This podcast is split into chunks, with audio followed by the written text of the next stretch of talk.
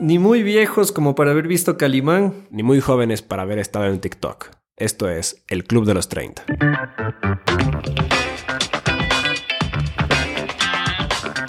Soy Jimmy Zarango, tengo 32 años, soy ecuatoriano, he tenido la oportunidad de vivir en Argentina y en mi país natal y una de las cosas que más me llama la atención es mirar el temor que tiene la gente a llegar al tercer piso. Y yo soy Samuel Melo, tengo 27 años, soy nacido en Finlandia, he vivido en Ecuador y a veces como finlandés pienso que quizás los ecuatorianos y la cultura latina ¿Comienza su vida adulta demasiado tarde? ¿O será que los finlandeses comienzan demasiado temprano?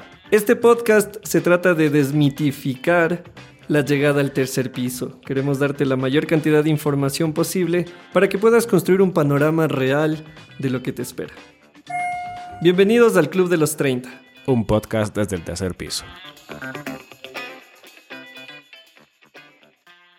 Hace unos meses mi panel Samu cumplió 27 años y me dijo que oficialmente dejó de ser joven. Y eso me llevó a una gran inquietud y es cuando uno deja de ser joven y qué tanto influye saber que ya está cerca del tercer piso. Así que tú como el sujeto involucrado, ¿cómo te sientes al respecto? A ti te llevó a pensar, a mí me llevó a la depresión.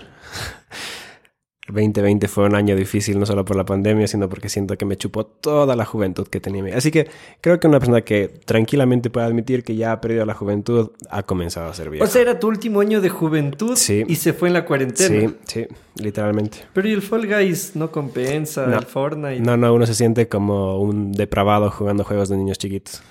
Como cuando te uniste al grupo de WhatsApp para, para robar stickers. Un grupo de mexicanos que estaban ahí como 200 chamos de 400 y 500 pings por ahí, pero era una locura, parecía una fiesta rave de enanos. Yo me puse a pensar y, y a raíz de esta conversación con el Samu y de una idea que venía gestándose, es que yo caí en cuenta nuevamente que hay mucha gente a quien los 30 le pesan mucho y alguien que tiene 27 entra en esa discusión entre estoy más cerca de los 25 o estoy más cerca de los 30. Y fresco sería o fácil sería que sea solo un número. O sea, dices, a ver, me queda mucho por vivir y bla, bla, bla. Hasta que de repente haces números y dices, no me queda tanto como antes. Creo que en eso tengo una ventaja así brutal porque siempre desde que tenía 12 años siempre me he sentido mayor a lo que soy. Siempre. Siempre, desde que tengo 12.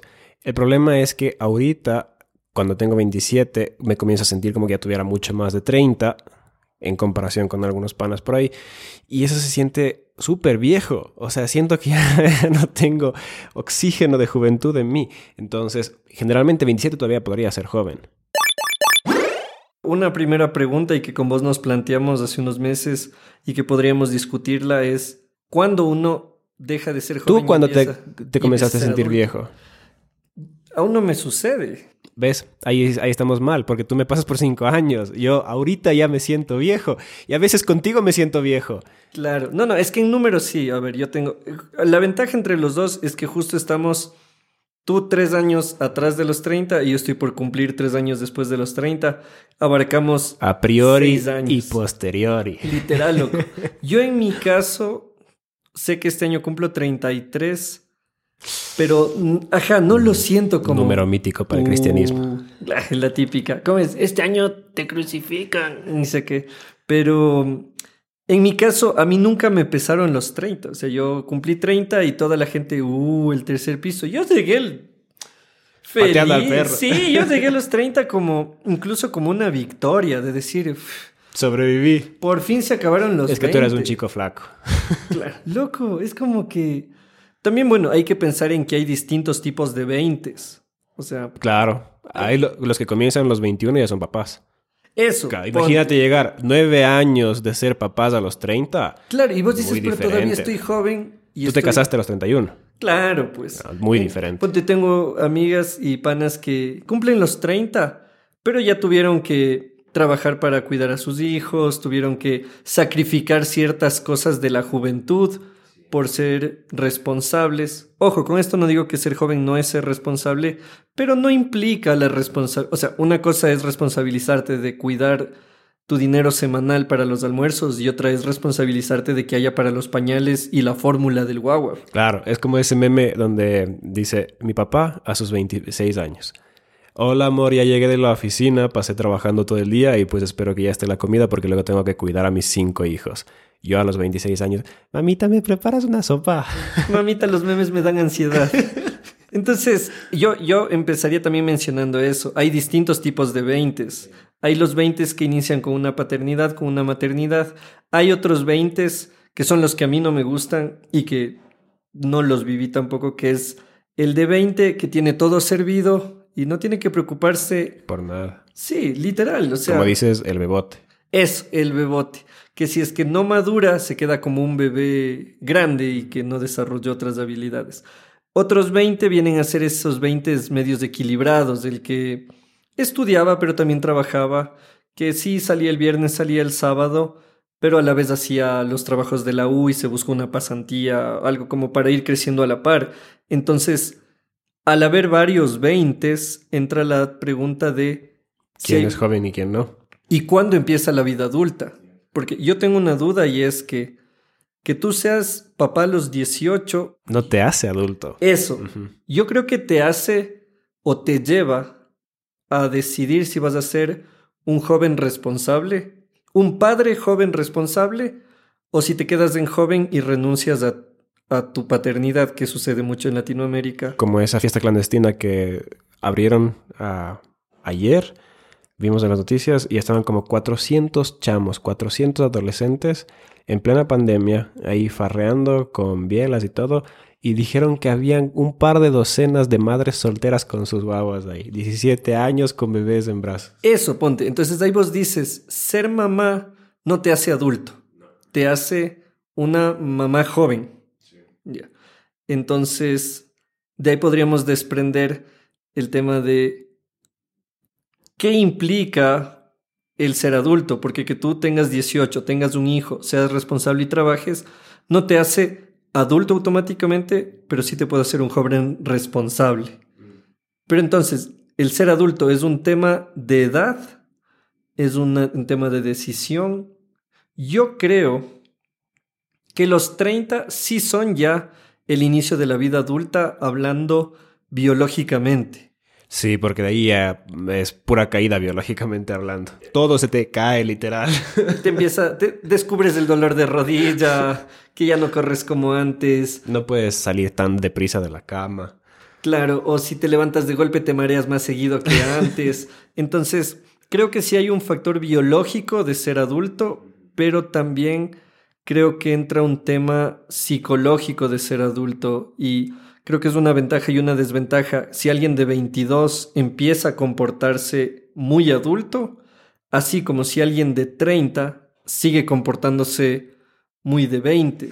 Esa sería una buena pregunta. Si es que un chico de 17 años que es muy responsable es más adulto que una persona de 25 años que es bastante irresponsable por más que el chico de 17 no esté tomando las responsabilidades de un adulto, que quizás no esté trabajando como para sostenerse y todo, pero ¿será que en las cosas que muestra, en las cosas que sí tiene responsabilidad, será que ella está demostrando más adultez? Ponte, ahí es donde habría que entonces, es que aquí vamos a hacer esto durante las próximas conversaciones y es el hecho de que quizá nosotros confundimos adultez y responsabilidad y terminamos pensando que alguien de 30, por tener esa edad, automáticamente se convierte en irresponsable. Irresponsible. Eso. Alguien de 30, automáticamente, por pasar al 3 y 0, ya es alguien responsable, cuando la responsabilidad más bien es un proceso que se desarrolla, que debe tener otras habilidades, pensando en vos que piensas y estudias la moral desde diferentes perspectivas, la responsabilidad está directamente ligada a la moral que tú tienes o que practicas o en la que crees, sea una moral eh, cristiana, una moral no religiosa. Humanista. O sea, la moral va a determinar tu grado de responsabilidad. Sí, sí. Claro. Entonces, creo que llegar a los 30 debería incluir en el combo ese starter pack de responsable. Pero no siempre sucede y por eso pasa lo que vos dices. Alguien de 25 que termina siendo más responsable que mi primo que tiene 35, tiene dos hijos, no se hace cargo de nadie y solo quiere pasar farreando y en las cervezas artesanales. De 35 sí conozco, pero mm, se me hace muy difícil pensar en alguien de 45 que no haya tomado responsabilidad de su vida. Ay, pero no es tanto No es tan la tendencia. Ajá, es más, yo cacho que después de los 45 se comienza más bien a apreciar a los que son capaces de conservar ese grado de ligereza y de no tomar todo tan en serio. O sea, básicamente que se comportan como niños todavía. Ahora, creo que ahí también es importante pensar. Una cosa es que tú tengas 30 y tengas una actitud ligera, como tú dices, la actitud del niño, ese adulto de 30 que, que disfruta la vida, que no se complica, que se da el chance de ser vulnerable. Ese adulto deconstruido sería la palabra de la época. Pero una cosa es tener la ligereza de un niño y la otra es vivir haciendo niñerías. Sí. Sí, sí, y que cuando te tiren cosas graves y cosas serias, no tengas la capacidad de reaccionar como un adulto responsable. Ahí estaría. Esa ajá. es la bronca. Ah, entonces el tema de ser adulto es tener la capacidad de tomar responsabilidad en el momento que la vida lo requiera. No necesariamente todo el tiempo. Porque si es que tú tienes 22 años, estás viviendo en la casa de tus padres y la vida no requiere que te comportes como, como adulto todo el tiempo, entonces no necesitas comportar. Porque eso sería renunciar a tu juventud antes de que tengas que hacerlo. Pero digamos que te, tienes que terminar la universidad y cosas así, y en eso no demuestras la suficiente seriedad, entonces probablemente llegues a tus 25 sin terminar de ser ese adulto responsable del que estamos hablando. Entonces, un adulto tiene la capacidad de diferenciar qué es serio en la vida y qué no es serio en la vida. O sea, qué hay que tomarse con seriedad y cuáles cosas no. Esa está buena, loco. Sí, a Sí. mí también me parece la... Sí, o sea, claro, a qué sí hay que meterle cabeza, a qué no. Lo interesante de eso que vos mencionas es que termina involucrando más cosas que la financiera Exacto. y la académica. Tiene que ver con inteligencia emocional. Conectando con lo que tú dices, entonces ser adulto vendría a ser de alguna manera la consecuencia de las etapas anteriores que se ha vivido. Y lo que vos dices, a un niño no se le pide que tome responsabilidad de los gastos de la casa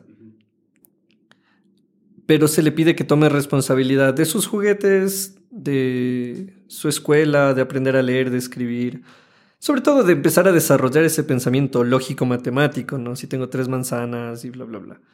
Al adolescente no se le pide lo mismo que al niño, se le exige un poquito más, entonces ya a un adolescente le pides no solo que administre sus juguetes y que haga sus deberes, le pides también que sepa reaccionar acorde a la circunstancia. No me quiero ir donde mi abuela. Sí, yo sé, pero es familia. Entonces se van sumando ciertas responsabilidades. Al joven veinteañero slash universitario, porque muchos, en, muchos no, no tienen el chance de ir a la universidad o no les interesa ir a la universidad. Hablaremos de eso en... Se dieron cuenta que está sobrevalorado. Es, un día hablaremos de las cosas que están sobrevaloradas. Entonces, a ver, del universitario, ¿qué espero? ¿Que pague el arriendo de la casa? No. Pero sí que se gradúe, que gestione ya mucho mejor sus emociones que de niño y de adolescente, que empiece a responsabilizarse de su vida emocional, financiera, bla, bla, bla. Y el adulto no viene a ser una culminación. El adulto viene a ser apenas el inicio de la puesta en práctica de todo lo de anterior. todos los diferentes ciclos. Y es por eso que nos enoja tanto ver a alguien de 30 y que digamos, loco, ya tienes 30, pues, o sea, ¿cómo le vas a seguir pidiendo dinero a tu mamá para el bus, para el metro, para el colectivo? O sea, loco, ¿Sabes por qué? Porque a los 28 seguían pidiendo permiso para salir. eso, o sea, eh, entonces la vida adulta quizá es algo como que se, ¿cómo se llama? Se superposiciona.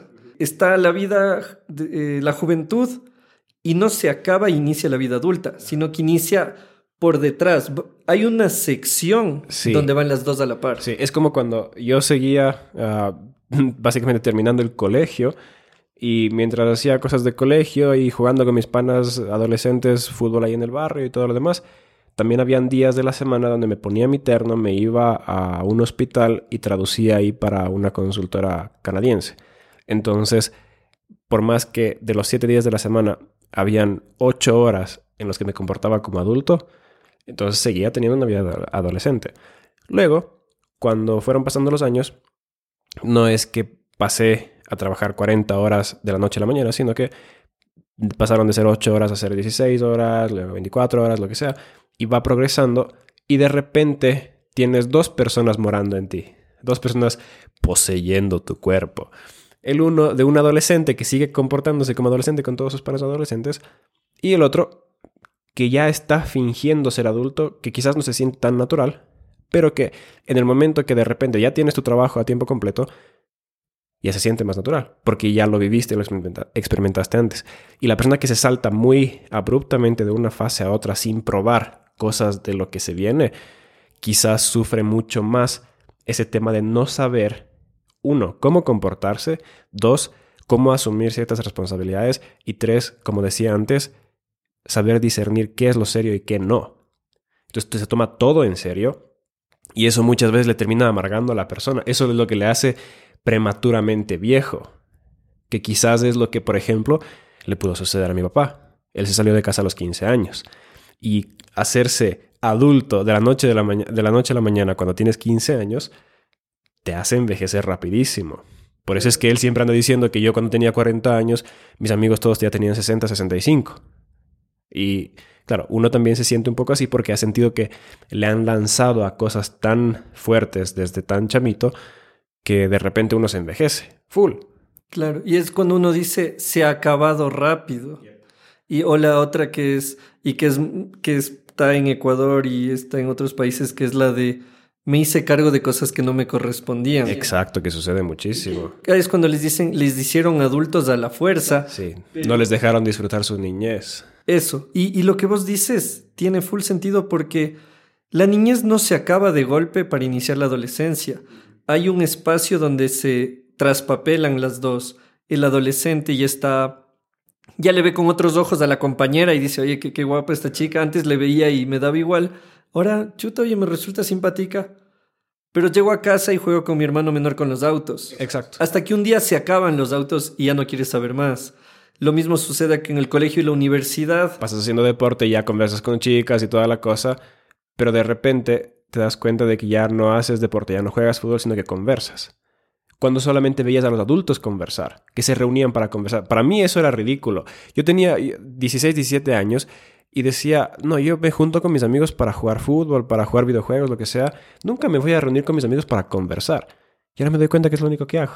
Es que es donde más disfrute hay también. Pero es que son estas cosas que se van acomodando. Entonces, en conclusión, al parecer no hay una edad específica en la que uno deja de ser joven e inicia la vida adulta, pero tampoco podemos abusar del concepto para decir, bueno, yo tengo 35. Ya, compórtate como adulto. Eso. Estamos considerando que si hay una edad biológica que probablemente va después de los 25, que termina de desarrollarse parte de, la zona frontal del cerebro, donde ya se va cerrando todo el tema del impulso y las decisiones. Si hay una, por decir así, un aspecto biológico que sustenta que la vida adulta tiene un inicio, por un lado, pero por otro, si tienes 30 y sigues con las niñerías, eso no se te va a quitar cumpliendo años, eso se te va a quitar tomando responsabilidad de ti mismo. Y para terminar, esta primera conversación aquí en el Club de los 30, hay una frase, Samu, que yo te hago repetir a vos 400 veces, ya te voy a hacer una camiseta con eso, que es la del cargar con el peso de uno, que creo que vendría a esta primera conversación y que vos puedas decirla, que creo que de alguna manera resume lo que hemos conversado. Creo que para que todos podamos cachar, siempre, al menos cuando somos adolescentes, para, para mí fue así, uno es súper idealista y quiere hacer de este mundo un lugar mejor. Al menos eso me enseñaron a mí, que hay que hacer de este mundo un lugar mejor. Pero luego escuché a un profesor canadiense que andaba hablando de que, ¿qué tanto quieres hacer del mundo un lugar mejor si no puedes ni siquiera mantener tu cuarto ordenado? Y me sentí súper aludido. Entonces, básicamente, lo que terminó diciendo fue que antes de arreglar al mundo es importante que puedas cargar con el peso de tu propia existencia. Y un adulto viene a hacer eso una persona que de niño cargó con un poquito, de adolescente con otro poquito, de universitario, veinteañero con otro poquito. El adulto es aquella persona que, listo o no, decide hacerse cargo del mayor peso de su existencia. Sí, porque ya no necesitan cargar otros parte de su existencia. Tus papás, por ejemplo. Tus papás tienen que ser 100% responsables de ti cuando tienes dos meses, pero ya no son 100% responsables de ti cuando tienes 15. Y luego deberían cada vez cargar menos. Claro, y ahora mis 33, realmente ellos de mi existencia no tienen que cargar con nada, excepto con aquellas cosas que nos vinculan. Que bueno, de eso hablaremos en otra ocasión. Como buenos millennials, estamos en Instagram. Síguenos en arroba el club de los 30. Métele cabeza a lo que hemos conversado hoy y nos vemos en un próximo episodio de El Club de los 30. Un podcast desde el tercer piso. El Club de los 30. Un podcast original producido desde Ecuador para el mundo. Escúchanos en Spotify, Google Podcast, Apple Podcast y en elclubdelos30.com.